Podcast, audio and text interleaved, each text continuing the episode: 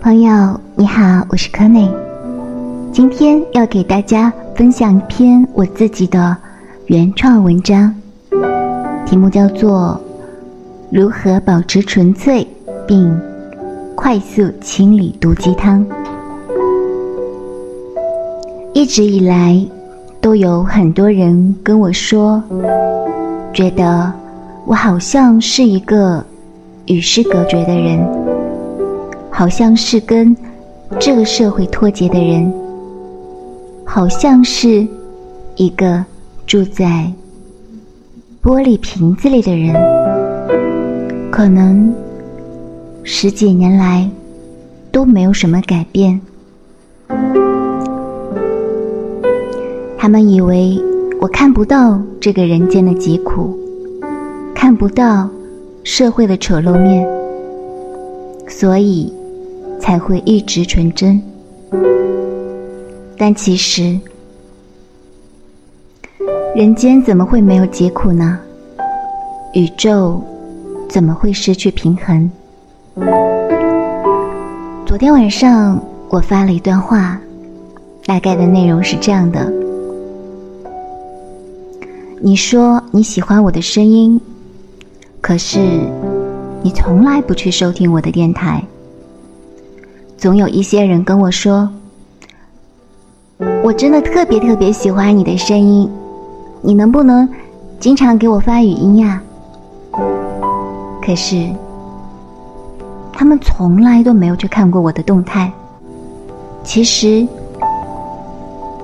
我不是说在意这些，只是我觉得很假，你知道吗？如果是我自己的话，我喜欢一个人的声音。我觉得喜欢，我就会去关注，因为可以常常听到。听到是不需要花很多时间的，有些听像音乐，像一些诗歌，不但可以帮助人们放松，还可以让人们净化自己的内心。你说你是我的粉丝，可是。你除了问我一些技巧方法，毫不关心。也许吧，你并不是真的喜欢我的声音。也许吧，你并不是真的挺我的真心粉丝。因为带有目的的喜欢，不是真的喜欢。不为什么就喜欢的事物，才是真心。然后呢，我就收到了一个小伙伴给我留言，他说：“生活很现实，现实的生活，时间都花在温饱都不够，哪里还有时间去喜欢？”我当时给他的回复是：“不好意思呢，可是我说的是我的生活，并不是你的生活，也不是别人的生活，我说的。”是我想要表达的感受，也不是别人的感受。你说的事情，在我看来，从来不会。我确实不会因为什么去喜欢，就算是好多年不说话的朋友，也会时时刻刻默默的去关心。我会在我的生活当中，把他们画在我的画里。我也会为他们准备礼物，也会给他们送花，所以不要轻易跟别人说我很喜欢你，因为其实你并不喜欢。我说的喜欢一个人，其实是没有任何目的性的，比如说冲着他的名气或者是流量，那绝对不是真的喜欢。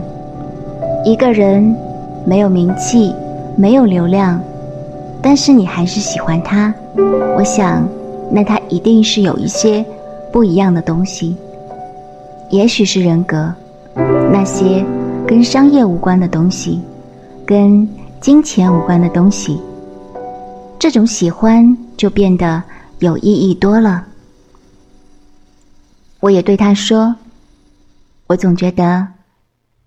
你被这个社会上很多负面的东西影响了。负面的东西一直存在，可是一个人如果连自己的心都没有办法去守护，那么就会有更多各种各样的不好的东西产生。好的东西，坏的东西，说实话，都是由心而生的。其实我没有想要去改变任何人，因为。我说的话，只代表我自己的感受。我也没有想要用我的话去影响任何人。每个人就尽量的做自己就好。然后他又对我说：“社会是一个大染缸，跑不掉，除非与世隔绝。”我回复他的是。如果一定要这么说的话，那么我想，我大概就是与世隔绝的吧。我接触到的人很少，不善言辞，不善社交，可是也会有一些特别特别稀少的人类，可能会真心的喜欢我的一些内容，有些甚至喜欢了。十几年，我一直记得特别令我感动的事情。有一些小伙伴知道我喜欢画画，经常会给我寄一些颜料、画册，或者是家乡的特产。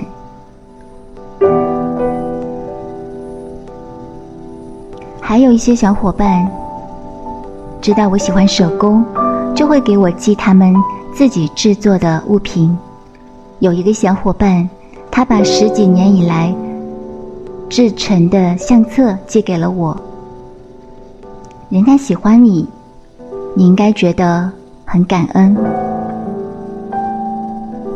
没有什么人需要规定去喜欢谁。如果你愿意和我说话，我也觉得很感恩，因为你在花你的时间和我说话。人世间不是没有真诚，不是没有真情。你怎么看待？你怎么对待别人？别人也会怎么对待你？当然，也会有一些人，你对他好，他不一定会对你好。但是至少，你问问良心，是无愧的。我很少看电视剧，看的最多的。莫过于就是动画片，并不是觉得搞笑有趣，而是我觉得他们才是真知。我可能不会看什么热血动漫，当然并不是他们不好，也许这也是一个我与世隔绝的原因。然后他又说，这就像往上等圈自己的。我就算没进圈子，认识几个圈内人，也很牛逼。我回答他说：“尽管这一堆回复我当时并没有发出去，但是我在这里还是跟大家说，什么是上等圈子呢？我跟别人的看法可能有些不同。一个人想要进步。”当然是需要和进步的圈子在一起，但进步的圈子不代表上等圈子，上等圈子里的人也不一定是进步的人。更加不要以为自己是上等圈子的人，或者是认识几个圈内人就很牛逼。有什么呀？认识是什么意思？你很了解他，你跟他是朋友。你们两个是知己，是知音，还是说仅仅加了好友，聊过几句天？这些都没有什么值得去说的，甚至会觉得好笑。可是我觉得，为什么这样子的话，会有很多人去把它记住呢？他又说，可能是受的伤太多了。总是学着防备。我回复他说：“其实我也经历过很多大的事件，也在生生死死中徘徊过，也曾经在火海中逃生。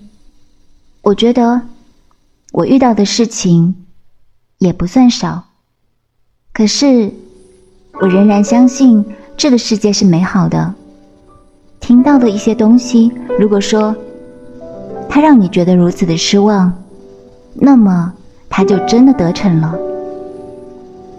我不想用我的思想或者是言语去影响任何人，我只是在说我自己的感受，而且你也不用在意。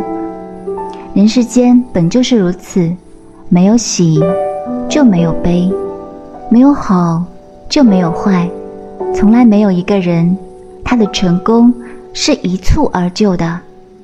从来没有一个人真心付出了所有，但到老死都没有好报。只因为几年，那只能证明心不够坚定，太容易被改变，就像金蝉定律。然后他又跟我说：“生活在人挤人的社会，总想得到。”李子柒那样的山野浪漫，可是真的让你这样子生活，你又能坚持多久呢？我回答他说：“关于李子柒的田园生活，确实是经过包装，确实是最后变成了流量，变成了商业，变成了符号，因为他的伯乐发现了他。”把他的生活进行了一定的美化、一定的包装，但这些美化是在他原有的基础之上的，这些包装没有那么明显。可是，真正的田园生活其实也离这个不远。一个人想要让自己的生活变得美好一些，变得温情一些，有什么问题呢？只是后来，当他成为流量，当他成为商业之后，终搬过去的。对于你来说，不需要长大，只要像个孩子一样生活就好。可是，对于一些我们俗称污染的人，电视的结局就是我们的结局。我回答他说：“那么，你怎么去定义污染的人呢？”哪些人会觉得自己是被污染的人，或者哪些人他明明被污染了而不自知？有些东西其实没有那么清晰，就像向日葵、向阳，就像近朱者赤，这都是你一开始跟我说的进步的圈子。电视剧确实就是生活的写照。并不是电视的结局就是我们的结局，而是电视在还原每个人的结局，而每个人的结局不就是他自己一手导演出来的吗？如果他喝了很多很多的毒鸡汤，身中剧毒，也许难以自控。然后他又跟我说，他最想要的就是我嘴里的。跟金钱无关，他也有很多想要去实现的梦，只是没有钱，那只是梦。古来最经典的就是对症下药，说白了就是治愈心理、感情、色彩、偏见、认知负面。如果不融入这个社会，不去了解这些病人，怎么谈得上治愈呢？我回答他说，这段文字也没有发出去。其实确实是需要对症下药的。